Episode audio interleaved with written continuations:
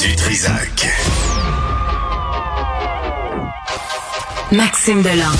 Déjà un premier événement violent. Journaliste à l'agence QMI. Ça porte tout à fait la signature du crime organisé.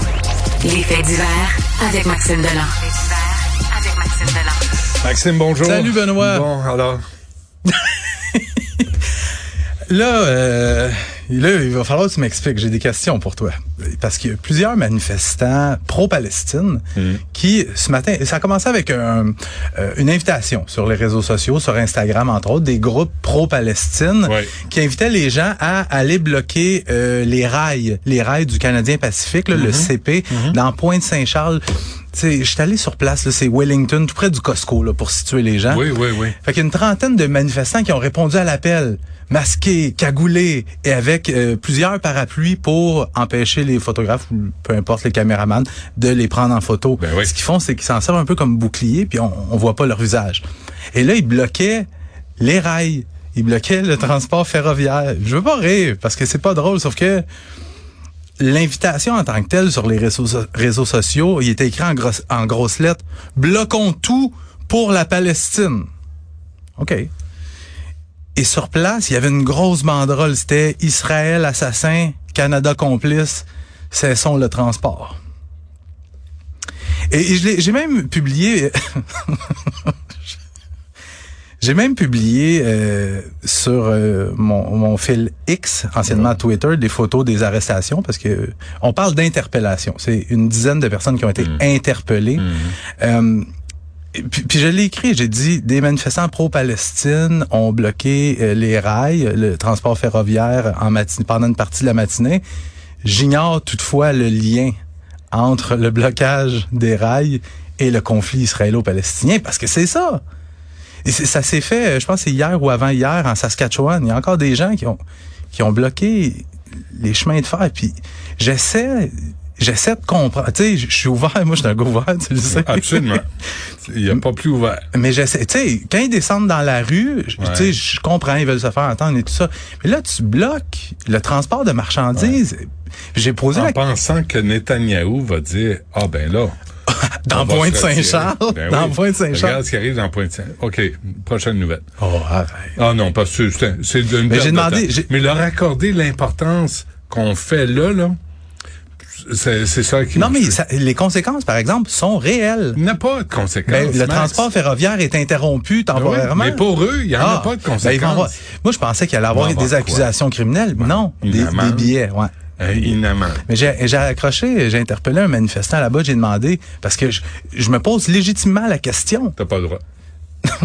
J'ai demandé, c'est quoi le lien tu sais, entre le conflit Ben ouais. là-bas et les rails? Il m'a dit, tu travailles pour qui? J'ai dit, Québécois. Il a tourné talon puis il est parti. Parce que Parce que, je suis le diable incarné, le maudit capitaliste qui vrai. travaille. OK, mais quoi de neuf? Ben c'est ça. Ben, OK. je- Mais c'est- des imbéciles. La réponse courte, c'est des imbéciles. Puis j'ai pas vu, euh, j'ai pas vu un Palestinien ou un là. Je, je te Ouais. le non, mais, je comprends pas pourquoi on arrête le, le train. Qu'est-ce que tu penses qui va arriver si le train arrête pas? c'est-. Qu'est-ce que tu penses qui va arriver si le train arrête pas? C'est le, le chauffeur. Ils, ils vont s'enlever des rails. je pense qu'ils vont euh, faire de la place. Je pense qu'il y a quelque chose qui va faire. rien, là. c'est ça. Mais je veux pas qu'ils meurent, je veux pas d'accident, je veux rien. Mm-hmm. Mais des imbéciles, ils comprennent quand même que le train s'en vient, puis j'ai il est plus gros que moi, j'ai intérêt de m'enlever. Ouais. Euh, Bref. mais je, je comprends pas. Je comprends pas. Ben, t'es pas le seul junk de club, comme ils disent en anglais. Un autre assassiné à Montréal. Ouais, un autre Bon. jeune assassiné à Montréal. Je me suis rendu sur place hier. C'était en milieu d'après-midi. Écoute, c'est un, c'est un passant. C'est un passant qui, qui marche dans un rond-point. On est près de la rue de Fontenelle et Jean Talon, dans Saint-Léonard. Et là, il remarque dans une voiture, dans une Honda Accord, le conducteur qui a la tête baissée derrière son volant, puis il est stationné de façon un peu bizarre, comme stationné en double, si tu veux, devant un immeuble à logement. Fait que lui, il appelle les policiers. Les policiers arrivent sur place, ils ouvrent la porte, et examinent le gars. Oh, oh, oh. Il y a des trous euh, dans le corps. Moi, ce qu'on me dit, c'est qu'il a reçu une balle dans la tête, une autre dans le cou. OK. Euh, on parle d'un jeune de 20 ans, Hmm. euh, suspect en fuite. Les policiers qui ont passé, écoute, euh, toute la soirée, une partie de la nuit sur place. Deuxième meurtre en 24 heures, des jeunes début vingtaine. Hier, euh, avant hier, c'était un jeune de 23 ans dans la Chine, sévèrement battu, poignardé. Là, on a un jeune de 20 Hmm. Moi, je ans. comprends pas. Après l'avertissement émis par Valérie Plante, La violence, c'est non. On l'a tue. Non, non, on l'a pas. Euh, Tristan est ailleurs, là, il magasine sur euh, Amazon. La violence, c'est non. C'est non. Ça, c'est bien impressionnant.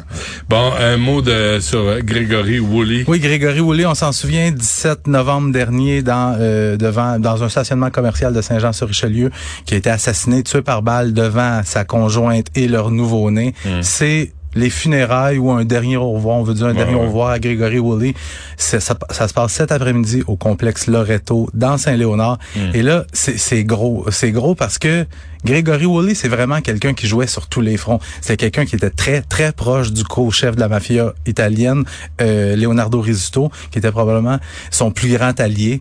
Il était aussi proche des Hells Angels également proche des gangs de rue. Fait que la mort d'un gars comme Gregory Woolley, tu sais, pour monsieur, madame, tout le monde, je suis pas sûr qu'il réalise, mais c'est probablement un des trois gangsters les plus influents à Montréal, toute faction du crime organisé confondu. parler à tous ces groupes-là. Exactement.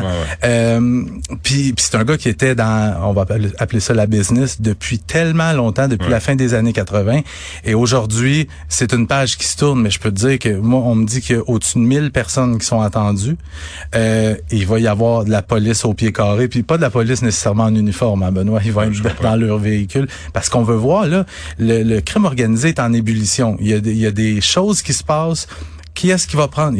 Est-ce que la place de Grégory Woolley va être prise? Est-ce qu'il y a quelqu'un qui va prendre l'occasion de, hmm. d'occuper ses fonctions? C'est pas tout le monde qui peut faire ça, mais il va y avoir des policiers qui vont vouloir voir qui parle à qui. C'est puis aussi ce qu'on me dit, c'est que c'est vraiment pas impossible que la personne qui a commandité l'assassinat de Grégory Woolley soit présente là.